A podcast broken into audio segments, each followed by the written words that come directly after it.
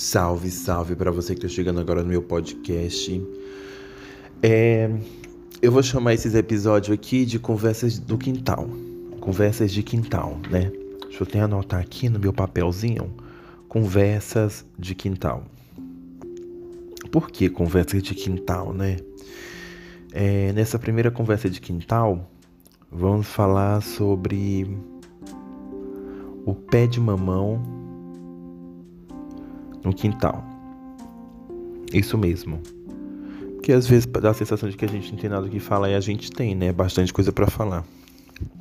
Quando eu era criança, é, minha casa era dividida em duas, né? De um lado ficava a minha casa normal, onde a gente é, convivia, tinha uns quartos, tinha tudo isso, não sei o que, PPP, PPP, tudo isso.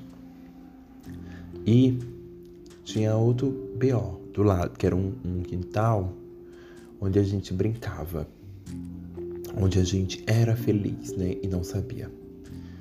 E lá nesse quintal tinha um monte de galinha.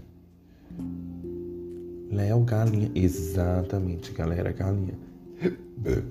Eu fiz até um podcast aqui falando sobre a, a criação de galinha do meu pai, né?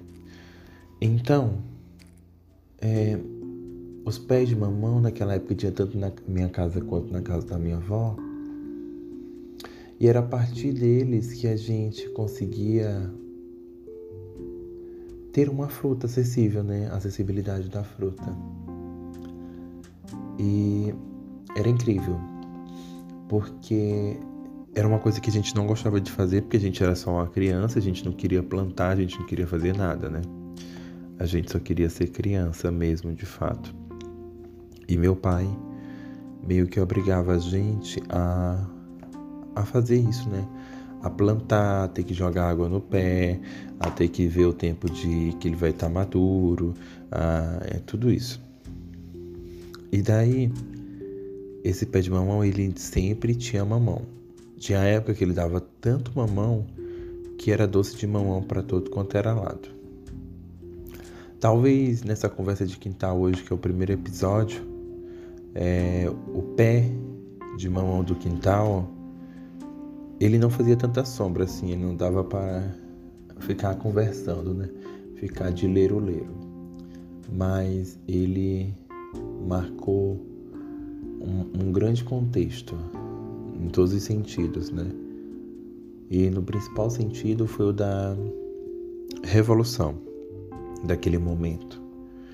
Porque é uma cultura que era trazida pelos meus pais, né? E os meus pais, eles gostavam bastante do mamão. E não era uma coisa tão normal, né?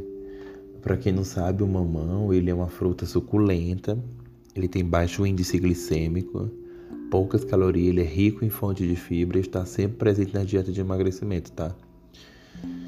É... Tinha mamão no café, tinha mamão no almoço, tinha mamão na janta, tinha mamão em tudo quanto era canto. E tinha até suco de mamão também.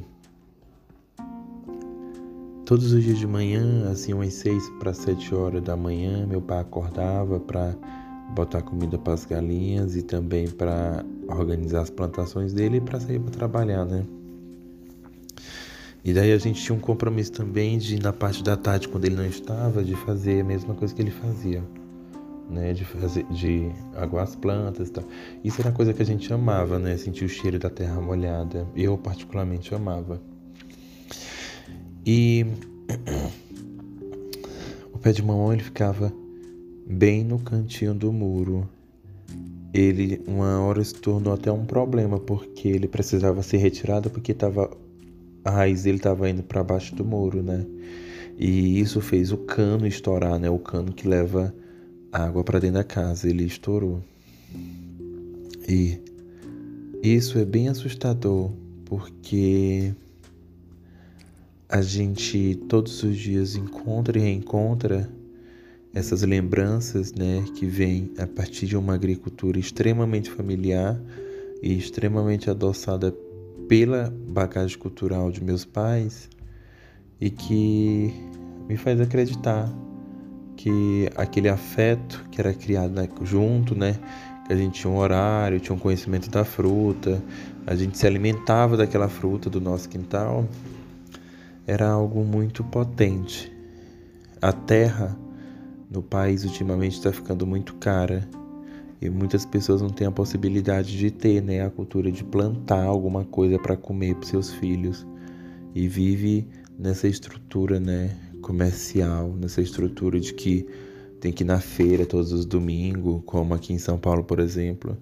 As pessoas não têm um pé na esquina, não tem um pé do amigo, não tem um sítio tão fácil para poder pegar uma fruta gratuita e orgânica. Pé de mamão é muito mais do que um pé de mamão.